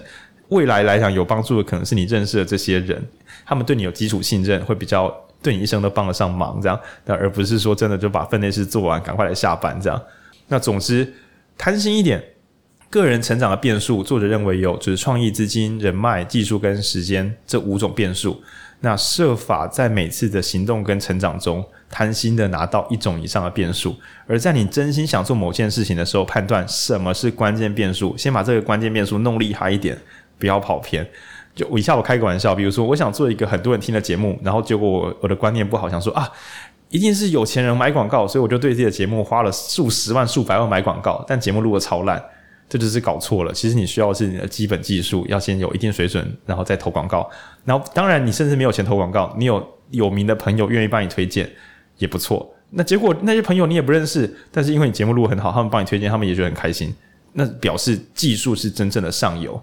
对，那当然瓦基也展现另外一种战术，就是他不是拼什么超级完美的一集，而是时间管理。当大家都还在录兴趣的时候，每周双更，固定双更，对，所以对他来讲，就是这个时间管理是大家做不到，就是全部的电台都做不到的事情。于是他凭这一招。好，那这是关于五大变数。好，第三阶段讲的是规划。首先，我们在许久之前录过一本书，叫 OKR，做真正重要的事情。那前面呢，我们才讲说这个五大变因呢，找出哪一个最重要？是技术提升、时间管理是哪一个呢？把它选出来。然后把它拆解成这个可以管理的。比如说，呃，你觉得你的人生现在重点是先存个四十万，因为你要有一些预备金。好，所以你现在资金对你的你的人生就是最重要的事情。那接下来你就把它改成说四十万一年要存到，那就嗯，每月要存多少，年终要拿多少，储蓄率要多少，那你就把它写下来，然后就检核有没有做到这件事情。听起来是不是很简单呢？但是呢，为什么一般人做不到？难道是不愿意定目标吗？不是，是因为没有先抓变数，就会想要什么都改，就会觉得自己的毛病很多，自己很脆弱，自己很渺小，什么都要变强，那心就会乱掉。那 OKR 这招的炫炮就在于，你要先理智的分析出一个关键指标，不是用赌的，理智的分析出，然后接下来就以提升那个关键指标当做你的目标，你的身心会比较健康一点点。那以我自己来讲呢，因为最近每周要读两本有点痛苦，所以我我最近给自己 OKR 蛮单纯的，就是每日阅读页数。为什么呢？为什么不用每日阅读时间呢？呃，首先是因为啊，有时候我会不小心读到一半滑手机啊，就是读了半小时，但是诶诶诶，滑 手机滑了二十五分钟，那所以对我来讲看页数就比较准一点。当然你会说，那浩你会不会乱翻乱看？也不排除，所以我要跟自己说小心，不要故意看快。就我的规则就是一不能故意看快，二每日检查页数，那个页数就是我每天往前走的痕迹。那我自己选择就是用每日的阅读页数作为我自己的指标，哦，这样就可以了。那接下来瓦呃不是瓦吉讲说，就是呃这个原力效应还有提到，在鲜乳方的这个成功案例中，他有有提到许多年轻朋友会很担心自己没有在集团里面，所谓的集团就是大公司啊。或是你看到人家家大业大，家里面本来就有祖传的祖传三代的公司，就说啊，人家有一个集团，或是人家考进很厉害的学校，他们是一个很大的团体啊，我就不是他们的人，我也没有在里面参加实习，我我没有团体，我单打独斗该怎么办？那作者认为，那这个新的时代呢，除了集团之外，联盟也非常非常的实用。呃，比如说最近有一个一个，诶，好像也好一阵子了。如果你想要当讲师的话，不一定是一个人要去跑去大公司里面，然后大的管顾慢慢爬上去，更多的是一群新鲜人，他们可能各自有职业背景，可是没有讲师经验。那大家要聚在一起开读书会，然后呢，就是一起联合开课，招揽学生，然后试着慢慢的就是扩展客群，这样子做会比自己跑去很大的团体来的有效。因为你一个人跑去人家大集团，可能也是变成一个边缘人。那不如就是一群能力相近的人，大家一起互相帮助，然后就慢慢的就是展开你们的一番成就。对，所以我觉得，呃，如果你担心自己能力很有限的话，你要想哦，一定也有很多能力有限的人可以彼此互相帮上忙。那反而是真正的超级强者，除非你是为了社会服务造一个梦，不然你没事想跟超级强者组队，就是真的是要称称自己的斤两啊，这样。那像前阵子的时候那个。魔兽对，就是用职篮选 NBA 选手跑到台湾来打球，然后林书豪最近回来打球，那我都有看 highlight，就会觉得说，真的超强队友进来的时候，有时候更显得其他人的尴尬。对，所以这个有有时候选一群跟自己能力相近的人，大家一起成长，其实可能会走得远一点。因为强者如果跟我们一起合作，一阵子发现我们在乱搞，搞好就要走了，我也没有学到东西。哦，讲偏这样。那最后呢，作者在所谓的规划提供个。很常见的技术叫做以终为始，但这边呢，我特别要推荐它的呃服务设计流程。比如说，呃，假设我是中医师，而且我真的中医师，对，那我可能说，哎，我学了针灸，我学了用药，叭叭叭，我学了好多东西哟，所以患者就要来给我看。错误，患者为什么要给我们看？那作者提供四个流程，他建议从终点回来想。今天你可能想要创业，或是你今天想要在公司里面好的表现。那你的客户是谁呢？哦，是外面买东西的人，还是你的主管？就是你的客户。对，因为你的主管要买你的作品，然后他给你钱这样。那第一个是终点了，就是体验。体验。假设我今天想要成为一个什么啊，全台前十名的电台，那我就不能像现在这样放飞自我，就是一集录一个半小时以上，这是 可能有点问题。这样，呃，也也可能没有啦，我不确定这样。那首先回头想体验的话，就是我希望听众感受如何呢？挂号好的感受。我希望听众感动吗？我希望听众觉得很充实吗？听众是什么样的正面感受？对，我要先去评估这个。比如说，我希望听众学到新东西，那接下来我就会说，哎，那我的功能，我要提供的功能就是我要能够提供新知，就是读刚刚上市的书，哎，这不错，因为大家可能还没有买，在观望要不要买，我可能可以提供大家新知。那接下来我就从体验回推到功能，观众们想要学习新知，所以我的功能就是我要能够录出新的书，就是我们的功能提供新内容。那接下来就是我要开始做一些设计规划，就是提供新内容。嗯，听众想要听到怎么样的新内容呢？那我搞不好就是思考完之后觉得啊，糟糕，搞不好列点大家比较想听得懂，比较有效率，就是快速的说，我们今天这本书我们有三个重点想跟大家分享，像很多电玩的那种频道，就是我们今天有十个你一定要知道的事情。大家会不会想知道是这这种呢？我要这样设计吗？又或者是我发现听众们想要听的是复杂的讨论，我不跟你讲对跟错，我跟你讲对错之间的所有可能性。哦，所以我发现说大家想要体验学习新知，但是我们的功能呢，虽然是提供新书，可是我们的设计却不是把它列点出来，而是做复杂的争论，因为听众想要理解两种思想中间，就是我我想要的是讨论过程，而不是那个解答。好，那确定好该怎么设计之后，最后则是技术，所以是从体验回推功能，功能回推设计，设计再回推到技术。当我最后觉得听众想要争辩的感觉好，那这时候就要问一个问题是：啊，我们有办法争辩吗？我们有办法讨论出不同观点吗？诶，还刚好真的可以耶。对，但是很可惜的是，如果听众想要简短的节目，这时候我们就看我们有这个技术吗？目前没有诶，不好意思，我每一集都是想要录短一点，但目前我们当然我可以为了，如果听众真的很想要，我可以为了听众练习讲很简短，因为有时候听众如果到我们店里来刚好遇到的话，我都可以用一分钟两分钟把一本书说给你听，这是做得到的，是有这个技术的，只是现在心态不好，不愿意这样对。又或者是听众，如果你们都一直听这个一小时起跳的电台，已经听了一两百集、一百集以上。我当然就会觉得我此刻路很短，风险很大，因为听众可能会觉得全部的阅读电台就只有你们话最多。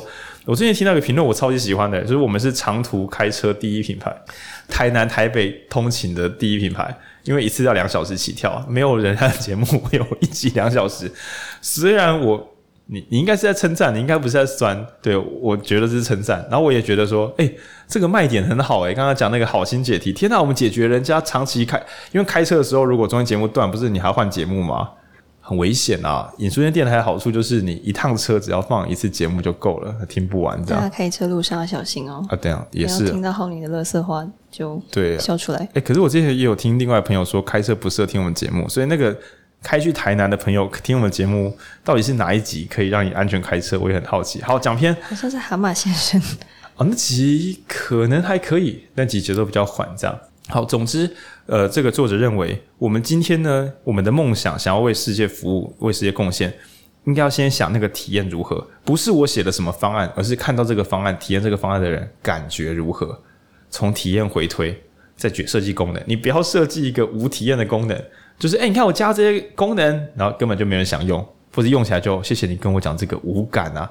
对，先求有感，再回来设计功能。这个好处是什么？也许你可以省去很多不必要的努力。就比如说啊，我以后想当顾问，我是不是要先上什么学校？然后想想，我的顾问如果知道我有读这间学校，他可能会，诶、就稍微对我产生多一点的信任感。但等一下我开口之后，就是开口决胜负，靠我花三年功夫换那个一丁点信任感，好像有点不划算。我不妨。多辅导别人，然后把我的这些经历写成文章，看到这些我的顾问服务文章，认同我的人来找我，他就已经把信任准备好了。天哪，他看我的文章跟我去读三年硕班差不多。诶，原来这体验是相等的。那所以呢，你看我我的体验希望他信任我嘛？那我提供功能就是可信任的这个我，对，我该怎么筹备它？那我的设计有两种方案，一个是跑去读三年书，那一个是定期写文章。然后就算一算发现说，定期写文章产生的功能比较强大。对，所以最后呢，就是问问问题来了，技术面嘛，我能出国留学吗？可能需要语言跟一些准备，但是我能定期写文章吗？它又是需要另外一种自律跟写作能力，所以其实都是不容易的。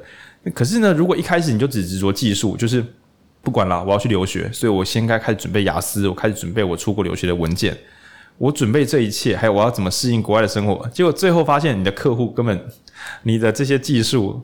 产生这些规划设计出来这些功能，对客户来讲没有任何体验，你真的会就瞎忙很久这样。那所以反过来会比较安全，先确保我最后可能可以提供给人家什么样的价值，再回推我现在该做什么样的准备。啊，有的话很幸运，那没有的话去练。最怕就是准备一个原来没有人需要的东西，那这个真的会会蛮伤心的。好。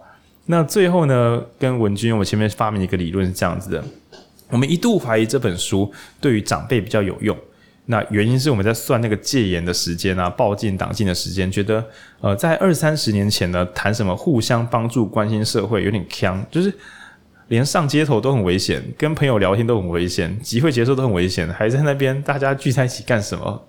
那随着时间的这个流动，那随着这个课纲的改变，我们的猜想是在三一八学运那一阵子，太阳花学运那一阵子啊。那时候的年轻人，与其问他说：“诶，你要去找大公司实习吗？”可能很多人更关心的是：我们可以亲自改变国家的未来吗？那我们可以有就是更好的社会吗？可能会比较多人关心这件事情。但是随着那个政治的改革啊，中国大选啊什么的，有一些起起伏伏之后，年轻人可能又再次的感觉到，关心政府、关心国家，可能也未必让自己马上可以有房子买得起房子。那或者是说，嗯，有一个好的工作。赚多一点钱似乎也是蛮重要的。假日的时候去听自己喜欢的乐团，或者是去参加公民团体活动。嗯，想一想，听自己喜欢的乐团，然后上 IG 发文，这好像是自己比较向往的生活。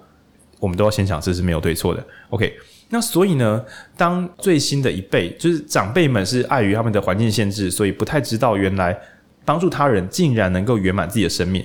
这个时候，像艾瑞克这样的作者，就真的是暮鼓晨钟，敲醒大家说：“原来我想要过得幸福，关键字就在于让他人过得幸福，让社会变得更好。”然后呢，最新的这群年轻人，我们有个名词叫做“新上进主义”，就是长辈很上进，考上好的学校啊，出国啊，拿绿卡啊，就是移民这样，为了自己的人生拼命的奋斗，那这很上进。那最新版本的年轻人就是更上进了，他们一边。要满足世俗的条件，然后一边又希望能够做自己，对。然后文君也是有想到说，这个新的年轻人为什么就是这真的超级辛苦这样？嗯，因为我觉得我们在讨论说，就是上进，比方说找一个社会认可的好工作，有时候就就已经很难了。然后你在这之中又要想要发挥自我的特色，那就是把一个很难的任务变得变得更困难而已。而且我觉得很多年轻人可能就是。现在大家都在说什么年轻人很迷惘啊什么的，那我觉得很多时候是可能是因为这个社会已经没有一个很明确的什么是好的，哦，就是没有没有那个公定胜利目标。对，那比如说年薪百万就是胜利组，没有那么简单。嗯，那大家要自己找的话就，就就蛮困难的。然后就是因为这样，所以就是我觉得蛮迷失。但是相对来说，我觉得这本书它就蛮明确，应该说这两本书啦，蛮明确去定义说。诶，什么什么东西他觉得是好的，然后是可以值得追求，那对你对社会都有帮助的，然后还有就是应该要怎么做这样。然后我觉得一开始看的时候，就是可能会像亮亮一开始就有一点困惑，他就觉得这不是大家都知道吗？就是我们在开始阅读是有点担心说，诶，这是一来是这行善，这不是一个尝试吗？哦，二来是我们觉得，诶，这会不会有点单一价值？比如说，为什么要成为上进的人？为什么要成为精英？为什么要成为上等人？就是俗称的单一价值观，对，但我觉得这比较像作者的界定一个方向给大家参考的。嗯，然后我也觉得说，呃，有一些人他们会说，现在的年轻人可能就是因为大，因为可能低薪啊，或者是房价啊什么各种问题，那大家就会变得相对务实，然后或者是像日本很多人也很常说，就是日本年轻人就是对未来就是不抱希望，所以他们就想要一个。可以得到立即回报的东西，那大家都会追求或者是需要这样子的，不论是呃内容啊，或者是工作啊，或者是行动啊，都会往这方面去。那但是我觉得，嗯，内在原力跟原力效应讲的东西蛮多，没有那么立即性，哦，比较间接，比较间接。然后或者是像利他，其实我觉得利他的快乐当然是很直接的，但是你如果讲的是那种长远有影响力的话，就是需要一点时间。利他的心理上的快乐很很直接，但利他对自己的帮助，这边讲的帮助是社会地位，不是赚钱，又好像没那么明显。嗯，然后我觉得这个反而是未来会大家会相对缺乏的东西，我的个人猜测啦。我觉得很有趣诶，我我我我前面聊的时候就很认同，就是三一八学运之后啊，在二零一五年组那一阵子的 TEDx。几乎像是呃 TFT 啊，然后甚至还有柯文哲啊，然后还有我们的敬爱杨思芳医师啊，许多社会贤达，还有叶秉成的那个 Pakemo 在那个时候为社会而战是一个超级集体共识。但随着就是我我也没有办法分析出个什么原因来。那也许是梦想是有限的，就是各自有挑战不同领域。那几年之后呢？嗯，那些意气风发的人呢，可能还在道路上努力的行走，但后来的人可能一来的时候，发现战场上到处都有人，乍看之下好像像亮刚才讲的说，那还有什么能做的？但其实很可能是就。我们想到要做什么时候，第一瞬间想的不是自己来开创什么，而是这些人好厉害，可以跟他们的团嘛？因为毕竟那些团看起来也很缺人，那所以就比较没有那么挂号，大家做自己的风潮没有那么夸张。对，但但其实应该只是阶段性的啦，所以也许再过两三年又出现超多人成立各式各样的组织，想要改变这个社会也说不定，都是波动型的。嗯，我觉得是社会氛围吧，就是二零一四一四那时候嘛，就是因为社运啊什么的。大家就是会觉得说很有动能哦，就是年轻人改变国家一定可以。对，我是我的站出来是是有影响的。对，然后就是近年当然就是相对政治冷漠一些，然后呃，可能疫情啊各方面都让大家觉得有点受到打击。那我觉得，嗯，我可以想象，如果你三年几乎都没有见过你的同学，那你还。就是 你还会有社群的意识，也蛮奇妙的。就你蛮难想象实体的，你可能根本就没有什么实体聚会的印象，你不太知道实体的聚会到底可以做什么，这也都是很合理可以想象的。哦。然后还有一个，我觉得是个人品牌的“个人”这个字，把公益性消减了太多。就是很久以前，大家每次要一起做做事情的话，原则上都是我们如何成立一个组织，为某件事一起努力。但是个人品牌跟呃艺人公司这几个字隐隐约约的把美国的一种叫个人主义，然后送进台湾。那个人主义呢，就是虽然我很热爱的爱因兰德有说人要为自己而活，但是爱因兰德主义的缺陷就是他隐约觉得哦，人哦不互相帮助是可以的啦。在爱因兰德的天条里面，为自己而活，你可以跟别人合作，你也可以不跟别人合作。跟别人合作未必是你人生非做不可事。什么为他人奉献？谢谢哦，我我想做我就会做，他不一定我非做不可。那这个东西当然会让个人变成一个独立而强壮的个体，顺利的话，但是他也可能是孤立的个体。你可能独立而强壮，你也可能孤立而迷失方向，因为你身边都没有人了。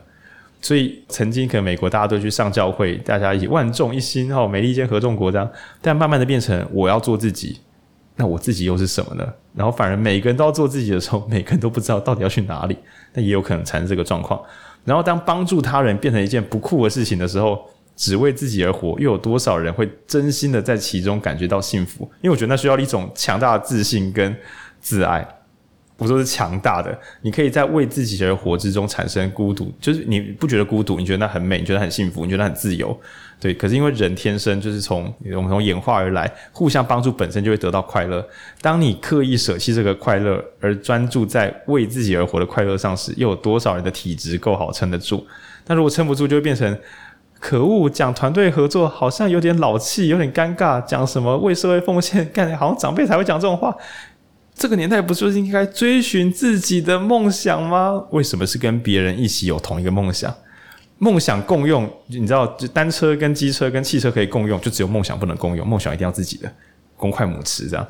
对，那所以这个奇幻的这个非得做自己，我觉得很可能这个艾瑞克先生的书，过去的长辈是被迫不能集会结社，当代是不集会结社是一种流行，做自己是一种流行。对，那可能会产生一个异样的反弹式的爆肝有帮助。嗯，然后让大家都怀疑自己能力不够，不能做点什么时候，这时候如果你忽然跳出来。盲目的为了一个重要的事情努力，说不定你会收获到很多长辈莫名其妙自己跑来帮助你。对，这也是我们的假说。嗯，好，跟听众说个抱歉，就是这一集因为书真的没有很厚，我看的时候也觉得很快乐，觉得是一本浅白的好书。我也不知道怎么会现在会录到又快两个小时这样。对，每集都会说一样的话，重蹈覆辙啊！大家真的就是有意见要。赶快回馈我们，不然它是不是太长？就是太长啊，太短啊。或是你觉得，或是你觉得这样听还蛮有趣的，也可以给我们留言。因为我们怎么讲呢？自信心没有这么爆棚。对，我之所以录这么长，真的不是什么炫耀才华杀小的，话多，真的是因为话多。真的，我们录音之前就还说好一小时都准备哦。没有，你明明就说半小时。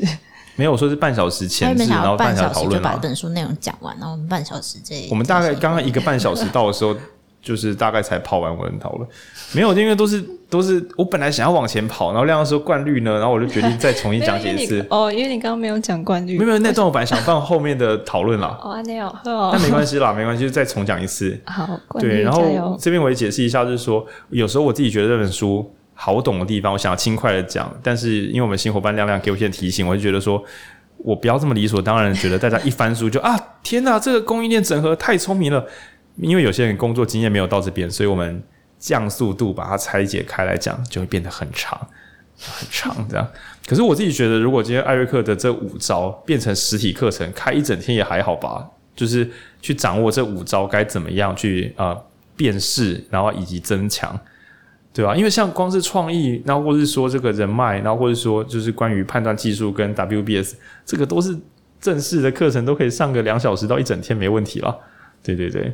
我想补一句，就是嗯，虽然我们刚刚前面讲这么多就是厉害的技术，但其实作者最一开始他向往的理想生活，就是他之前有一段不太好的遭遇，然后有一个教授就问他说：“你的理想生活长怎么样？”然后他的理想生活最一开始的时候，其实只有是他想要跟他心爱的太太跟小孩在草地上野餐，然后度过悠闲的一天，所以。因为这个初始的念头，然后发展出后面就是各种无私奉献，但他其实最一开始只是野餐。对，但是你你一定会想说，那会不会艾瑞克现在都忙到没跟小孩野餐？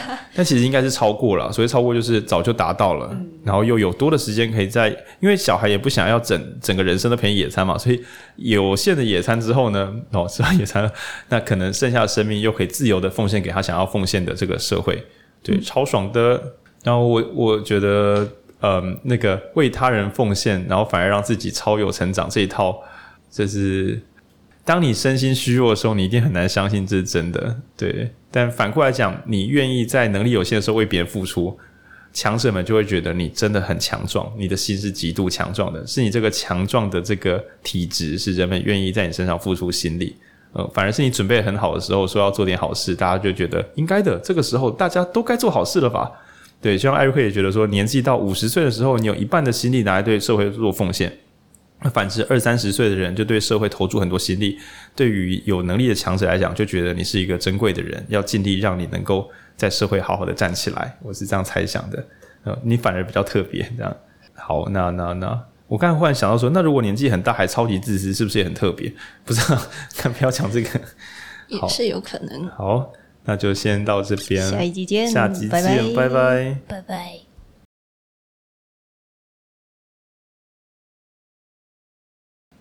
哦，所以我们刚才想说，如果是蛤蟆先生遇见艾瑞克，然后呢，蛤蟆先生不是本来很忧伤，能没有能量吗？嗯，然后然后然后艾瑞克就会跟他说，他就会拿出你要改变的内在原力，然后跟他说，mindset，说你有真心做你想做的事吗？蛤蟆先生就说，好，好像没没有诶，然后就开始讲划船的事情。搞不好也有用，哎、欸，他还有哪几招？他不会划船吧？没有，就是划船。他以前不是想要当个划艇选手，oh. 就是想要过自己想要过的生活。对。然后蛤蟆先生还会被问什么？艾瑞克会问他什么？就他的那个内在原理里面不是有一个表格，检视表格，然后可能就会蛤蟆先生说：“可是我这么弱，你看我老黄一直骂我，我没有能力为社会奉献啊。”你有像一家公司这样经营自己吗？就 你有做？欸、你看找三种工作蛤蟆先生最后确实是想要有一个自己的公司。然后他有自己的三种工作吗？他有在赚钱吗？好像没有。你看，他是富二代，他有花不完的钱，这样会失去自尊，所以这有问题。然后他有他有做自己真心喜，我觉得他的麻烦是蛤蟆现在比较少做自己真心想做的事，自我实现的，自我实现。我跟他说没有坏事，所有的事情都是好事。哦、对，因为蛤蟆先生觉得童年那些事情 对他伤害打击巨大，然后艾瑞克会跟他说，你要换一点的框架，每件事情都可能会让你产生更好的可能。其实，嗯、其实苍鹭也在做类似的事，只是用不同啊，理论学派不同，理论学还不同。那你要有无限的思维，这个也不错、欸。要用包容力，长保初心。这个我觉得最终修好的蛤蟆先生确实是往这边走，但是直接叫蛤蟆先生就直接这样做，似乎有点太强人所难了。而且要跟蛤蟆说你要利他，你要去帮助别人。最后的时候，我觉得那个野餐有最后的那个餐桌有一点那个气氛。他本来只想说我要让大家看到我，就是他比较像是为了炫耀，所以去找朋友来。嗯、但我觉得最后那一那一那一次吃饭气氛蛮好的。还有最后，蛤蟆先生他有没有做自己想做的事？前面都隐藏了哦，他最后要去唱歌看戏，还有唱歌。哦，对他最后想要唱，他对对对，就做一个演员。他说：“我很戏剧化，但我未必要在生活中就是波涛汹涌，我可以去当个好演员。”嗯，对，所以其实演员就是所谓的，他可能是不赚钱的事，他也可能是最后讲的真心投入的事情。对，所以其实蛤蟆先生不止可以看心理师，他也可以去看艾瑞克。他们年代不一样哦，没关系啦。蛤 蟆先生去看艾瑞克，但其实如果蛤蟆先生是很多人当代的投影的话，其实艾瑞克写这本书相当于就是大家去看艾瑞克。是大家的智商师。然后现在不要随便讲智商师，不要给人家添麻烦，因为、哦、没有执照的问题。对，欢迎蛤蟆先生去看艾瑞克。拜。